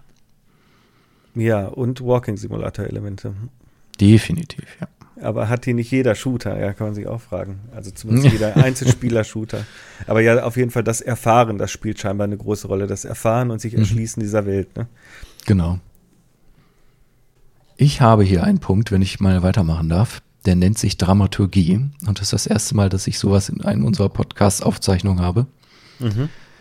Weil sich das so im Nachhinein hat sich mir das so ein bisschen aufgedrängt. Und zwar ist das Spiel ja selber in Akte aufgeteilt. Und es gibt insgesamt fünf Akte und äh, bei dem ersten und zweiten gibt es noch so Zwischenakte. So mhm. jeweils einen. Und äh, wenn man jetzt so im Nachhinein darüber schaut, dann macht sich doch eine relativ stringente Dramaturgie auch bemerkbar. Und die ganzen Örtlichkeiten sehen auch relativ stark unterschiedlich aus. Also wir haben im ersten Akt sind wir so in diesem ja, industriellen Gebiet, da gibt es irgendwelche Produktionsmaschinen, mit denen man interagieren muss. Und ähm, im zweiten Akt fängt es ja dann eben in dieser Wüstenlandschaft an. Also man ist plötzlich irgendwo draußen, es gibt nicht mehr so enge Korridore und man muss erst wieder zu den Strukturen hinlaufen. Und in dem ganzen Verlauf ändern sich auch so ein bisschen die Umgebungsfarben, je nachdem, in welchem Areal man sich befindet. Und im dritten Akt wird es dann eben so sehr eng und fleischig und glitschig. Und man verlässt so ein bisschen den Bereich dieser, dieser Produktionsmaschinen und kommt vielleicht in so, na, ich habe so an so Transportareale gedacht. Vielleicht, wo so ein bisschen Distribution gemacht wird. Man äh, reist in so Gondeln durch die Gegend. Also es gibt so Transporträtsel, so würde ich das beschreiben. Und im zweiten Akt ist man, äh, um das jetzt nochmal hinterherzuschieben, ist man eher in so, vielleicht in so Laborumgebungen auch wo so bestimmte Dinge mit Körpern ausprobiert werden. Ist dir das auch so gegangen, dass du so diesen Wechsel so ein bisschen bemerkt hast? Ja, das finde ich, also das hast du ganz toll eigentlich zusammengefasst. Ähm, was auch mein Eindruck war, schön finde ich persönlich den Wechsel der Farblichkeit. Erinnert fast so ein bisschen an die Einführung von irgendwie Farbshadern in der Unreal Engine 3 Mitte der 2000er, wo es auch ganz oft, ne, viele, wo viele Spiele das gemacht haben, einzelne Levels in unterschiedlichen, mit so Farbfiltern zu versehen. Fast wie so eine Art Viernis, die sich auf das Bild legt. Das macht Scorn auch ganz gut durch seine Farbkodierung und natürlich auch durch die eben die ganz unterschiedlichen, ja, die ganz unterschiedlichen Assets. Ne? Da wird also wenig recycelt, da wiederholt sich wenig über die vielen Akte hinweg und das ist vielleicht auch ein Hinweis, wenn die alle in-house ne, von, äh, von den Artists entwickelt und entworfen und erstellt worden sind, warum die Entwicklung des Spiels so lange gedauert hat, weil das muss ja ein wahnsinniger Aufwand gewesen sein, so viele unterschiedliche Elemente nur für dieses Spiel zu produzieren. Ne? Ja, das glaube ich auch. Und es geht ja dann noch so ein bisschen weiter. Ne? Also der vierte Akt sieht auch wieder anders aus. Da habe ich mir aufgeschrieben, das ist so die, äh, der, der Höhepunkt dieser fleischlichen Überwucherung dieser Grundarchitektur, eben durch dieses riesige Wesen, diesen Elefanten, wie du ihn genannt hast, in der Mitte. Und der letzte Akt, der fünfte, ist ja dann äh, komplett anders, sag ich mal. Also haben wir dann so mit, mit Grautönen und so ein bisschen Violetttönen so zu tun. Und ähm, da ist dann das Fleisch so ein bisschen andersartig präsent und nicht mehr so überwuchernd. Ja, hat doch was ganz Sakrales irgendwie, dieser letzte Akt. Ne? Ja, ja, ja, definitiv. Von der Architektur auch und so. Also da kann man auf jeden Fall viel rausholen. Was ich mir noch aufgeschrieben hatte, das fand ich ganz interessant wenn wir jetzt uns jetzt im Vergleich sowas wie Alien Isolation anschauen, wo immer so viel mit diesen niedrigen Korridoren gearbeitet wird, um Klaustrophobie zu erzeugen. Bei Scorn gibt es das auch, aber es gibt immer so eine Mischung zwischen diesen Korridoren und so sehr großen Räumen. Das fängt ja schon im ersten Akt an, wenn man in diesem, in diesem mittleren Raum ist, der, der so rund ist, wo man auch die Tür bedienen muss. Der ist ja unglaublich hoch. Da geht es, glaube ich, auch nach oben raus, bin ich mir nicht mehr genau sicher, aber ich glaube, die Decke kann man gar nicht sehen. Die verschwindet so in diesem Dunst. Also es wird immer viel gespielt zwischen, zwischen sehr unterschiedlichen Räumlichkeiten auch, durch die man sich bewegt. Mhm.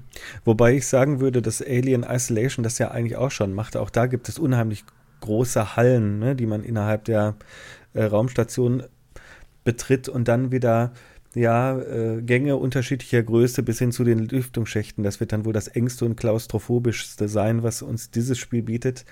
Aber natürlich im allgemeinen Maßstab macht Scorn durch, hauptsächlich würde ich sagen, durch seine Rätselarenen noch größere ne, Räume irgendwie erfahrbar und auf. Alles ja. in allem. Also es ist ein ganz starker Kontrast, das stimmt. Genau. Ja, also da haben wir so eine ja so eine räumliche Dramaturgie im Prinzip. Ne? Und es wird auch viel über den Raum auch erzählt. Und da, dadurch, dass ja auch keine, ja, keine Sprache stattfindet in dem Spiel, gibt es ja im Prinzip auch gar keine andere Möglichkeit, wie erzählt werden soll. Ja, wie nennt man das? Environmental Storytelling genau. dann wahrscheinlich, hm. ne? Irgendwie viel vast Narrative und so kryptische Lore vielleicht, wenn das überhaupt schon Lore ist. Also er hat mir auch ein bisschen an das erinnert, was so Dark Souls-Fans ähm, beschreiben, ne? obwohl es da natürlich durchaus auch Kommunikation und Schrift gibt und so. Aber dieses sich erschließen einer kryptischen Welt, die offensichtlich eine Geschichte hat. Mhm. Ja, und die ganz, ganz harten Kritiker bei Scorn, die habe ich schon äh, sehr früh gelesen, da hieß es dann wieder, ja, das ist doch, ne, weiß ich nicht, ein, ein halbherziger Missklon. Die Entwickler haben sich jetzt fast zehn Jahre lang auf dem Geld ausgeruht, äh, die faulen Entwickler und äh, irgendwas Unzusammenhängendes zusammengeklatscht, was wir jetzt teuer kaufen sollen, auch noch. Ja, das finde ich dann schon ein bisschen sehr hart, weil äh, ich würde schon sagen, dass die Welt von Scorn in sich so unglaublich stimmig wirkt und so eine, die Dinge beziehen sich da scheinbar ja auch aufeinander, ne? dass sich da eine Kohärenz ergibt, äh, von der man nicht behaupten kann, sie sei jetzt irgendwie wahllos zusammengeworfen worden. Nee, das kann man auf jeden Fall nicht sagen. Würde ich auch argumentieren. Es ist natürlich nicht so leicht zugänglich. Ne? Einerseits durch dieses, äh, diesen Fokus auf den Body Horror und andererseits ähm, ja, muss ich, muss ich auch relativ lange am Ball bleiben. Ne? Also es gibt sehr viel Lehre auch. Es ist jetzt nicht so Point of Interest nach Point of Interest und so weiter sehr, äh, sehr dicht jetzt gefüllt mit irgendwelchen Handlungsoptionen. Man muss dann auch schon mal ein bisschen laufen. Also es dauert so ein bisschen, sich durch den Raum zu bewegen, um dann äh, den Spielverlauf eben voranzutreiben. Und man muss dann auch vielleicht auch so ein bisschen offen sein, eben diese Erfahrungen machen zu wollen. Und wenn man jetzt sagt, oh, das ist mir aber alles zu doof, hier durch diesen Raum zu rödeln und es dauert mir viel zu lange, dann fällt das natürlich hinten runter, klar. Ja, also für die Spielmechanik äh, spielt man es natürlich nicht, sondern wenn man, äh, sondern für die Atmosphäre und die Ästhetik dieses Titels. Ne? Und wenn man dafür nicht, äh, ja, nicht offen ist oder nicht äh, empfangsfähig ist, dann ist das natürlich, glaube denke ich mal, nicht das richtige Spiel für einen. Zumal es ja auch eine sehr kurze Erfahrung ist. Ich habe mir nur gedacht, nachdem ich das dann durchgespielt hatte, ja, meine Güte, sollen sie doch die Assets von mir aus recyceln und ein größeres Spiel rausmachen, wo sie dann irgendeine explizite Alien-Geschichte oder so erzählen. Äh, ne? Und dann ähm, können sie dann, was weiß ich, ein Open-World-Spiel rausmachen oder ein Schlauchshooter oder irgendwie sowas. Von mir als First-Person-Action-Adventure. Ähm, und dann sind ja vielleicht die Leute froh, die jetzt maßlos enttäuscht gewesen sind von dieser kurzen atmosphärischen, ästhetischen Erfahrung. Ja, das stimmt, könnte man auch machen, ne? Vielleicht so ein Ableger für die, für die Sparte. Ja, also denke auch, äh, es ist eigentlich auch zu schade, die ganze Ästhetik und diese in sich schlüssige Welt, um sie jetzt so nach einem Titel nicht mehr weiter zu bearbeiten und da irgendwie so eine Alien-Geschichte zu basteln, wie man das in der Alien-Franchise in den Filmen ja auch hatte. Ne? Also ich bin mir ziemlich sicher, dass man beim ersten Alien-Film, als dieses Raumschiff-Team den Space Jockey findet auf dem Planeten, äh, dass dann noch nicht klar gewesen ist von der ganzen Gesamtkonzeption, was für eine Geschichte, Historizität oder so dieses Alien-Universum und diese fremden Planeten und Lebewesen haben. Ja, nee, auf jeden Fall nicht. Ne? War vielleicht auch ganz gut so. So, aber ich habe mir zum Beispiel beim Spielen von Scorn immer gedacht, ja, Wahnsinn, das ist genau die Ästhetik, den Stil, ne, das Feeling, was ich will. Und so habe ich mir so eine Welt wie die von diesen Relikten aus den frühen Alien-Filmen immer vorgestellt. Ja, das würde auf jeden Fall reinpassen, ne? Ich meine, die sahen genauso fremd aus. Und so ein ja. bisschen wie, äh, äh, wir hatten, hätten das angefangen, äh, Prometheus, glaube ich, der Film. Da ging es ja dann in das Raumschiff rein. Äh, das ist ja, also wenn ich mich richtig erinnere, ist das ja der Anfang vom allerersten Alien-Film schon. Ab Prometheus ging es dann bergab. Stimmt. Ja, ja, ja, genau. Aber ich glaube, in Prometheus haben sie, haben sie es noch mal so ein bisschen ausgeführt, wie es so drinnen aussehen könnte. Ne? Ja, da, da wollten sie die ganze, ganze Lore dann noch ein bisschen konkreter machen und dann hielt dann auch so eine seltsame Apple-Ästhetik Einzug. Ja, genau. naja, und das ist natürlich jetzt, da, da kann man äh, Score, das kann man bei Score nicht konstatieren, dass ist tatsächlich schon so der Hans-Rüdi-Giger-Stil, der frühe Alien-Stil der frühen Filme, den wir hier sehen. Und wen wir ja noch gar nicht erwähnt haben, ist der zweite Künstler, auf den sich das Studio explizit bezieht. Mhm. Wie heißt der? Der heißt, ich weiß nicht so, der, ich spreche jetzt keinen, das ist ein polnischer Künstler, ich spreche kein Polnisch und hoffe, dass ich diesem Namen jetzt kein Unrecht tue, aber wenn ich das richtig interpretiere, spricht man das Sadislav Beksinski. Mhm.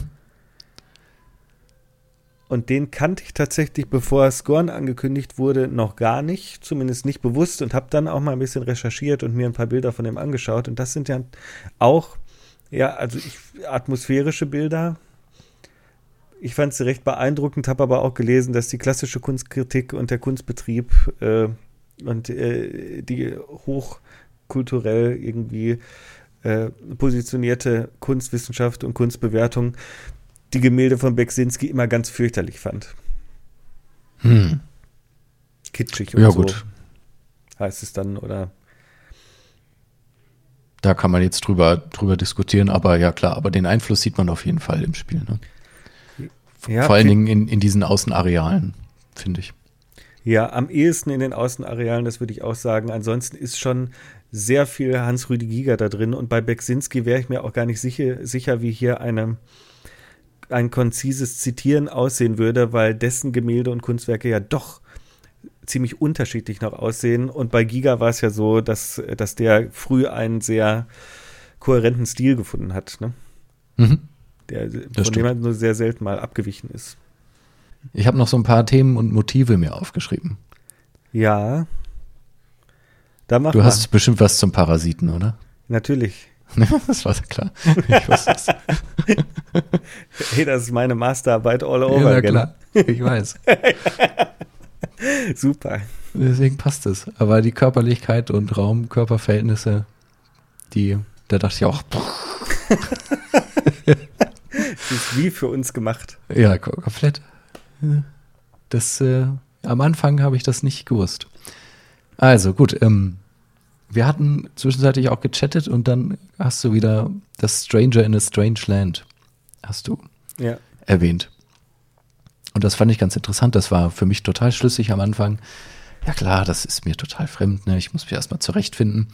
Und dann habe ich da aber die letzten Tage drüber nachgedacht und dachte, mh, hm, aber aus der Perspektive der Spielfigur wird im Verlauf des Spiels klar, ähm, die, die weiß ganz genau, was die da macht.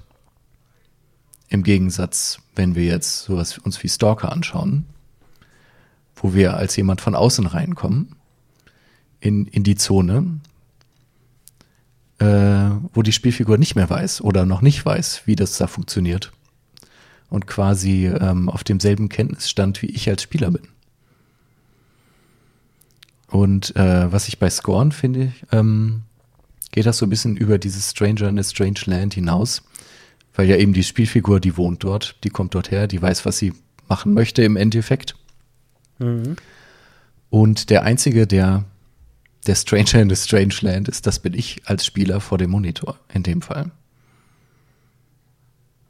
Würdest du das auch so sehen? Ja, ich würde, würde das so ziemlich so sehen. Es hängt natürlich immer davon ab, wem man diese Handlung zuschreibt, weil dadurch, dass die Spielfigur relativ früh befallen wird von einer zweiten Entität, ist ja auch, ja, dann ist eigentlich doch klar, dass es dieses anthropomorphe Wesen ist, was von diesem Mensch-Käfer-Wesen befallen wird, dass das ist, von dem die Handlung ausgeht. Ne? Also die Handlungsmacht, zumindest innerhalb der Erzählung. So, dass wir da als Spieler natürlich mitwirken, das macht ja dann eigentlich die Perspektive auf, dass wir hier mal wieder nur zum Erfüllungsgehilfen von irgendeiner Macht, einem Agenten innerhalb des Spiels werden, ne? oder der Spielerentwickler. Mhm. Das stimmt. Aber was ich so interessant fand, wenn wir jetzt auch wieder Stalker als Gegenbeispiel oder als äh, als Folie nehmen, ähm, dann haben wir es ja in diesen Spielen immer mit, mit so einer Ästhetik zu tun, wo man, äh, wo ich mich dran festhalten kann. Also es werden Werkzeuge benutzt, die ich kenne, Waffen, die ich aus Filmen und anderen Spielen kenne, um mir eine Umgebung zu erschließen, die mir fremd ist. Mhm. Und aber in Scorn ist ja alles fremd. Ich krieg so ein Ding in die Hand gedrückt und muss rausfinden, was das macht. Das sieht vielleicht so ein bisschen aus, wie, wie eine Waffe aussehen würde. Aber die genaue Funktionsweise und wie es mit der Welt interagiert, ist erstmal zu entschlüsseln. Genau, während ich aber bei Stalker mit Ausrüstungsgegenständen und Werkzeugen hantiere, von denen ich genau weiß, wie sie funktionieren.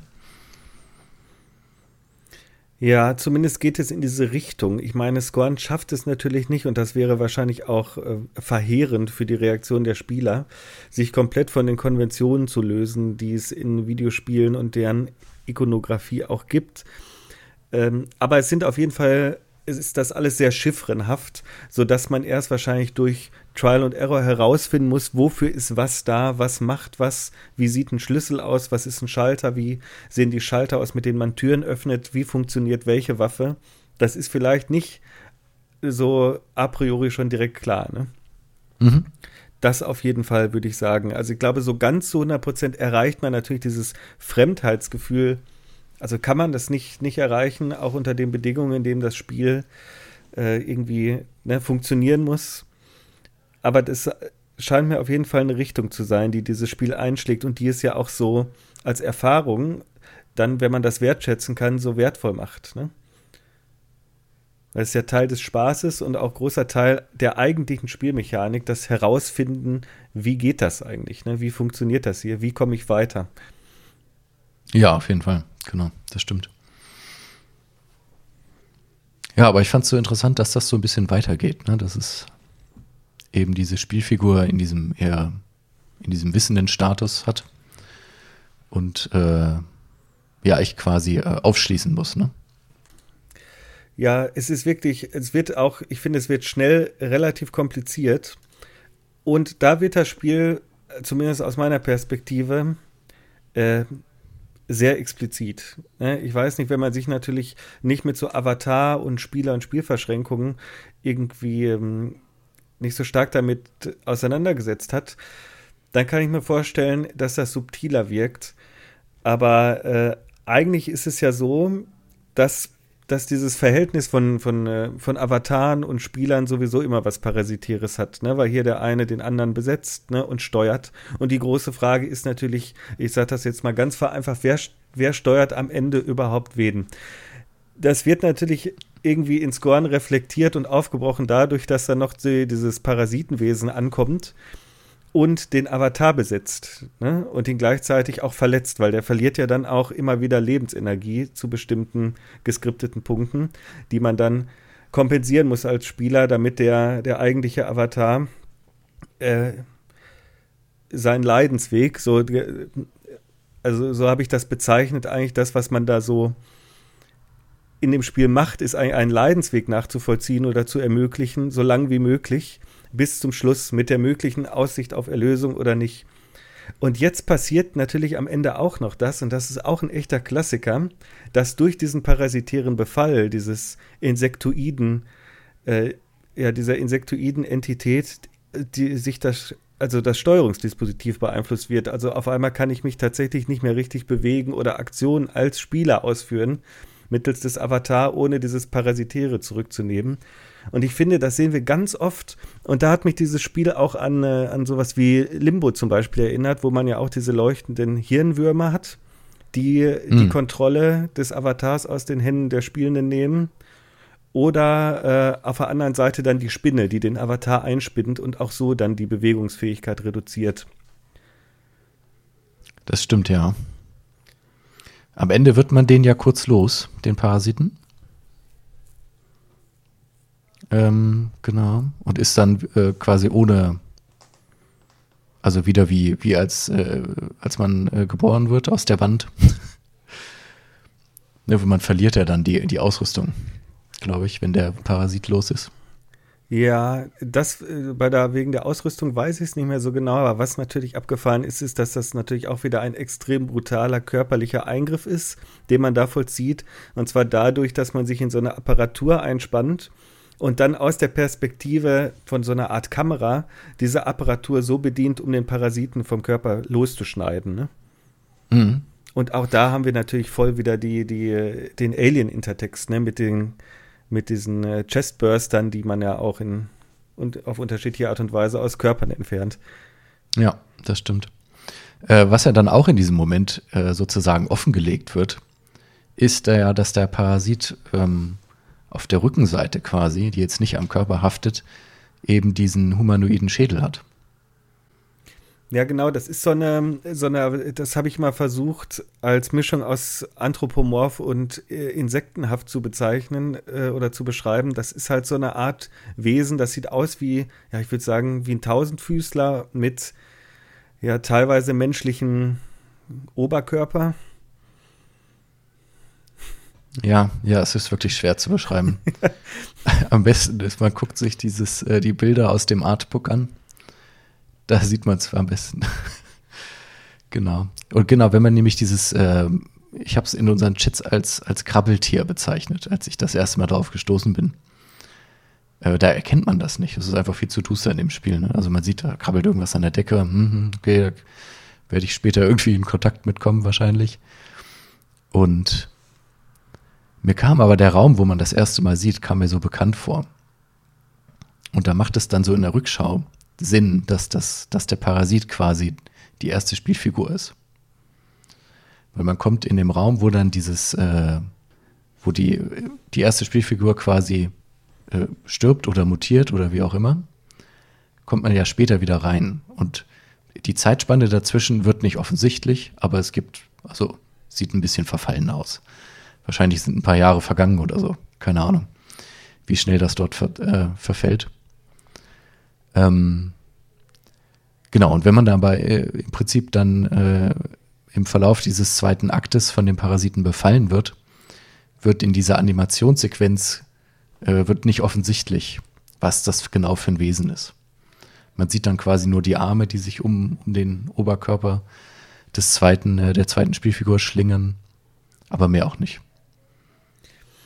Ja, also wenn du mich fragen würdest, und ich halte das jetzt noch nicht mal für irgendwie eine großartige äh, künstlerische Interpretation oder so, dann ist das auch wirklich der Knackpunkt des Spiels. Ne? Eigentlich geht es die ganze Zeit darum, um diese Verhältnisse von, von Avataren und Spielern, von unterschiedlichen ja, äh, ne, kybernetischen Steuerungsprozessen.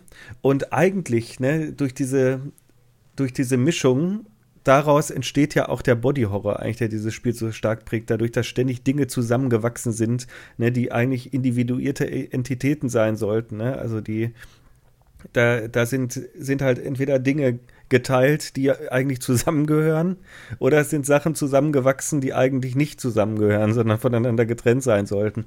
Und dieses Spiel halt auch mit dem Unbehagen dieser seltsamen Formen und Entitäten zieht das Spiel ja bis zuletzt durch.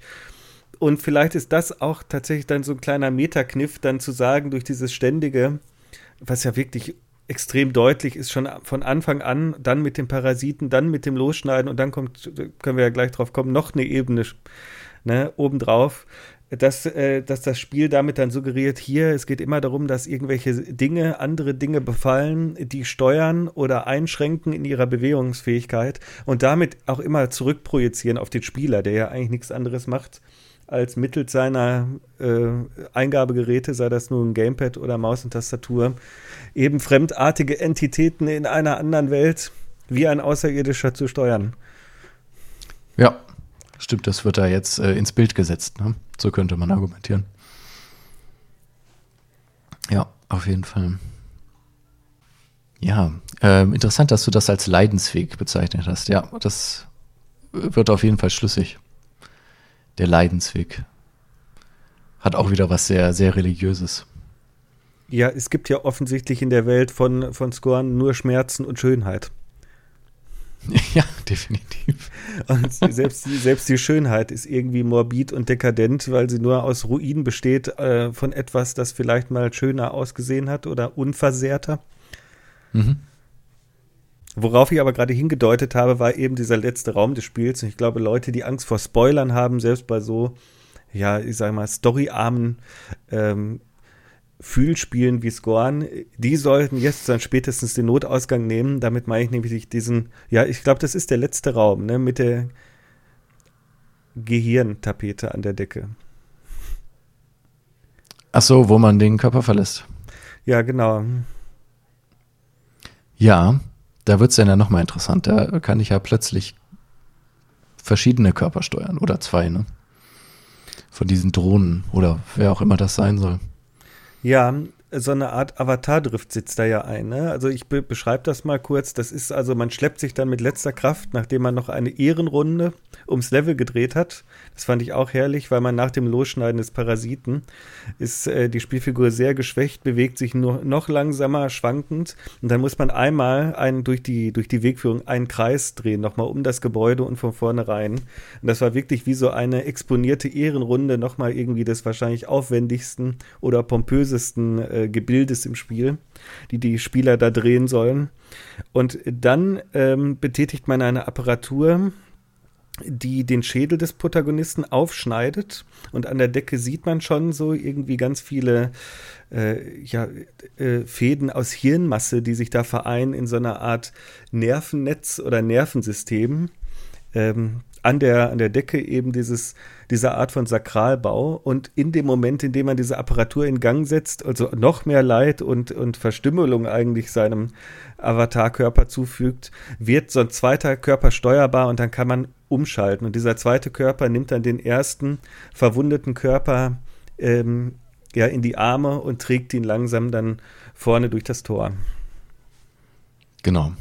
Auf dem Weg zur Erlösung der vermeintlichen Erlösung. Und das ist da, das meine ich mit Avatar-Drift, dass hier irgendwie äh, dann eine, eine zweite Avatar-Konstellation geschaffen wird, um den ersten Avatar zu bewegen, aber äh, es ist ja jetzt nicht nur Maus und Tastatur, die zwischengeschaltet sind, sondern zumindest diegetisch oder ikonografisch noch eine zweite menschenähnliche Entität, die den ehemaligen Avatar trägt. Und das hat mich zum Beispiel, wir hatten gerade schon Limbo an Inside erinnert, weil das passiert ja bei Inside in ähnlicher Art und Weise auch, weil es diese, diese, ähm, diese Hauben gibt, ne? irgendwie, das sind so elektronische Hauben, die kann man steuern und dann kann man auch so unbewegte eigentlich Avatarkörper bewegen, während man selbst an dieser Haube hängt, um Rätsel mhm. zu lösen. Und ich finde, das ist eine ganz ähnliche Konstellation. Ich hoffe, ich konnte das halbwegs nachvollziehbar ähm, beschreiben jetzt.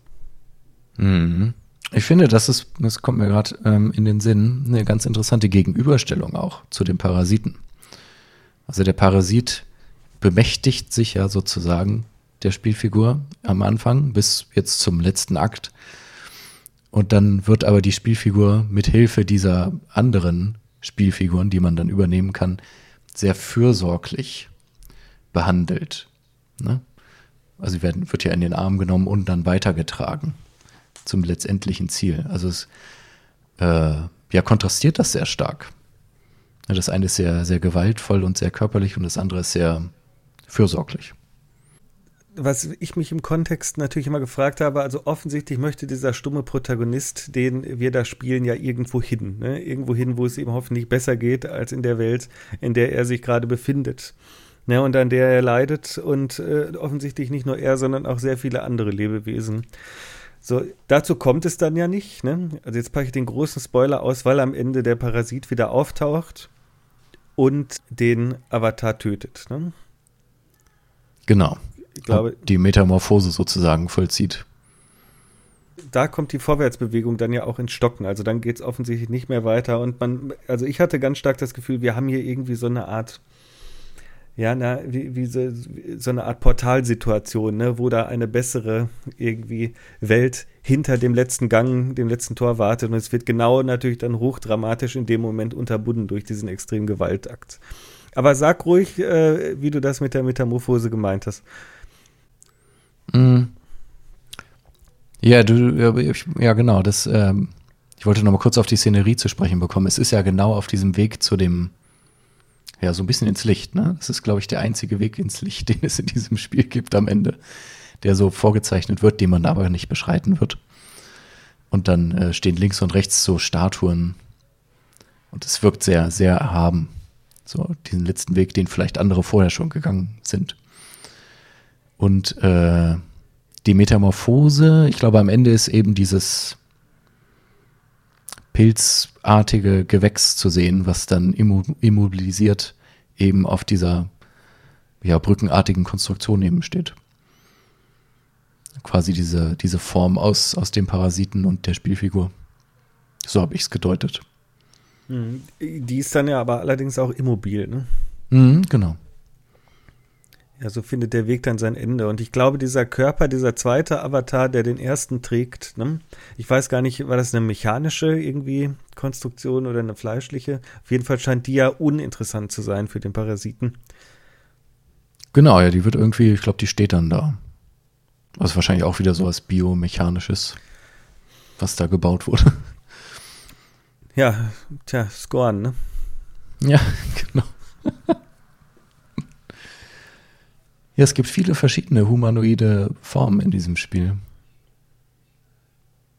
So Cyborg-artige, dann eher so biologisch anmutende Kreaturen. Ja, das, das stimmt. Es ist natürlich auch Teil, also sonst wäre es wahrscheinlich auch nicht so verstörend, wenn wir nicht so viel von uns selbst darin erkennen mhm. können mhm. in vielen Aspekten dieses Spiels. Ne? Ja, hast du denn noch was inhaltlich oder so zu scoren? Ich habe noch ein bisschen was zu dem also was ganz kurz ist eigentlich zur Verhältnisräumlichkeit und Körperlichkeit. Und zwar fand ich, dass am Anfang die Räume viel so Freiraum gelassen haben. So ein bisschen ähnlich zum Weißraum in so Print- und äh, Textgestaltungslehre. Äh, und äh, dass sich aus diesem Freiraum heraus quasi so, ja, die, die Spieldeutung so ein bisschen ergibt. Und dass sich im Verlauf, besonders im dritten und im vierten Akt, eben diese Körperlichkeit über den Raum legt durch diese Überwucherung eben, ne, ganz konkret. Ähm, und dass am Ende des Spiels ja im Prinzip das Verlassen des Körpers oder das Überwinden der Körperlichkeit im Fokus steht. Das fand ich äh, von der Entwicklung ganz interessant. Ja, stimmt, so habe ich darüber noch gar nicht nachgedacht. Aber natürlich, von du bist ja jemand, der sich auch äh, schwerpunktmäßig mit dem Verhältnis von Körper und Raum auseinandersetzt. Da ist Scorn ja eigentlich auch ein gefundenes Fressen, weil man natürlich dieses, äh, praktisch dieses Befallen von Räumen durch körperliche Elemente sehr stark sieht, ne, in bestimmten, äh, an bestimmten Stellen. Mhm. Genau. Obwohl es dann natürlich im, im ersten bis auf den letzten Akt, äh, also Akt 2, 3 äh, und, und 4 ist es sehr, sehr präsent. Es ist ja offensichtlich etwas Ungewolltes, was passiert in der Spielwelt. Und im letzten Akt haben wir ja die, auch die körperliche Entwucherung, diese Ge Gehirnwindungen, die an die Decke an, oder sich an der Decke irgendwie formieren, äh, was aber offensichtlich Teil eines gewollten Rituals ist. Mhm. Ja, also ja. da nimmt es dann nochmal eine andere Form an. Ja, voll, das äh, sehe ich ganz genauso. Ist auch wirklich echt abgefahren. ja. ja, vielleicht stellen wir einfach als Titelbild ähm, eins von diesen Reliefs rein. Da habe ich Screenshots gemacht. Ja, keine schlechte Idee. Ja, ich habe vielleicht auch noch ein paar, aber äh, Gucken wir mal, was sich am besten macht.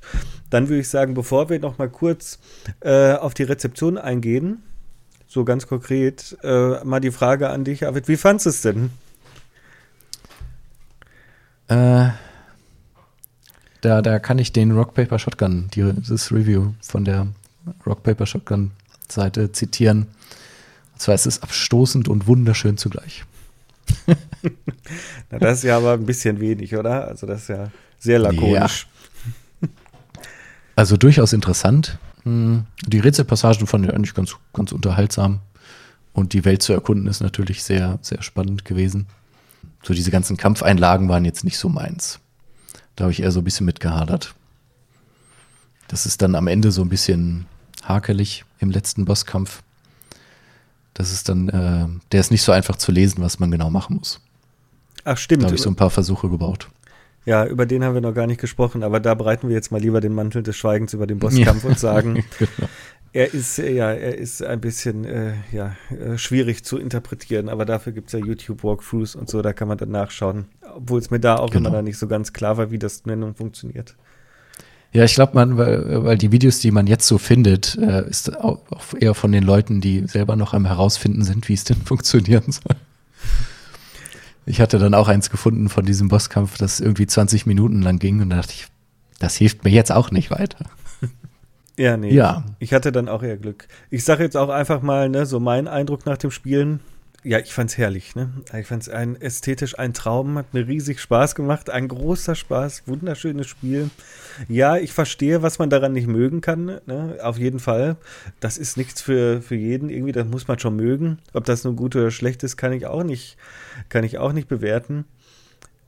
Aber ich muss sagen, ich fand's wirklich, also eine unvergleichliche Erfahrung. Ich wüsste nicht, wann ich schon mal so eine ästhetische Erfahrung in Form eines Videospiels gemacht hätte. Und genau das hat mir immer gefehlt. Ich wusste es nur noch nicht, deshalb bitte mehr davon. Äh, bis auf das äh, vorhin angesprochene Inner Chains, was auch so ein bisschen in die Richtung geht, sich dann aber, aber nicht auf so einem hohen Qualitätsniveau und sich auch eher durch ein paar hübsche Panoramen und so äh, definiert, aber noch nicht so verdichtet und so extrem ähm, fremdartig ist, wie, das Scorn ist. Ähm, und ich muss sagen, das Einzige, was mir wirklich ein bisschen auf den Zeiger gegangen ist, also ich hatte jetzt so zwei Plotstopper. Einmal bin ich halt durchs Level gefallen und die Endsequenz wurde bei mir nicht aufgelöst. Da sah man dann irgendwie, weiß nicht, irgend so eine Figur und äh, so eine Art von Kreis. Und ich dachte erst, ist das jetzt eine Aus Aufnahme aus dem Weltall? Irgendwie soll das der Planet sein. Und hm. tatsächlich war es nur irgendein, ja, irgendein fehlerhaft ausgelöster Switch oder so. Das äh, habe ich dann, äh, äh musste ich dann halt auf, ich glaube, auf YouTube habe ich es dann nachgeholt oder ich habe es einfach geladen und dann kam die Endsequenz direkt da. Und das, äh, die Wegfindung, ne, die problematische Wegfindung, gerade in diesem vierten, vierten Abschnitt, das ist doch der mit dem rüssellosen Elefanten. Ja. Ja, äh, da habe ich mich fürchterlich verlaufen zeitweise und wusste nicht, äh, wie ich auf die nächste Ebene komme, um das Rätselareal, das Haupträtselareal zu lösen. Und letztendlich habe ich dann einfach nur irgendeinen Türschalter übersehen, mit dem ich eine Art Gitter hätte zur Seite schieben können, um dann weiter voran durchs Level zu laufen. Ich bin ständig vor und zurück getrackt. Da habe ich wohl die meiste Zeit verloren. Mhm. Ja, das hat so ein bisschen herausgestochen, weil die Wegfindung in den anderen Arealen relativ gut gelöst ist, finde ich. Weil man ja teilweise, ist es ja auch so teilweise loopartig aufgebaut, dass man dann irgendwie in so einer anderen Tür dann wieder rauskommt und dann weiß man, ah ja, jetzt kann ich wieder da lang. Das ist, äh, genau, bis auf diese Stelle, da bin ich auch, glaube ich, äh, ab und zu mal gescheitert, den richtigen Weg zu finden, aber die anderen sind eigentlich ganz gut gelöst. Ja, würde ich auch sagen, zumal ich jemand bin, der sich ständig in Videospielen verläuft und deshalb kann der, der Schlauch für mich gar nicht genug sein. Und äh, dass mir das selbst in so einer fremdartigen Umgebung wie bei Scorn nicht ähm, oder nicht so häufig passiert ist, das liegt dann wahrscheinlich doch durchaus am guten Wegdesign, in das ja auch noch einige Entwicklungszeit und Arbeit geflossen sein dürfte. Ne? Hm. Gut. Was sagt denn die Öffentlichkeit zum Spiel? Die Öffentlichkeit, ich habe nur die Wertung. Hast du O-Töne? Ich lese die Wertung vor. Warte, pass auf. Metacritic okay. PC 71 von 100, Xbox 65, User Score 6.6 äh, und The Guardian sagt 4 von 5. Auch die suchen sich auch immer so, so die Arthouse Avantgarde Titel raus. Oder? Habe ich immer so das Gefühl. Kann ich glaube, die gucken immer nach den ungewöhnlichen Sachen. Kann ich mir bei The Guardian gut vorstellen, ja. Und äh, IGN sagt 7 von 10.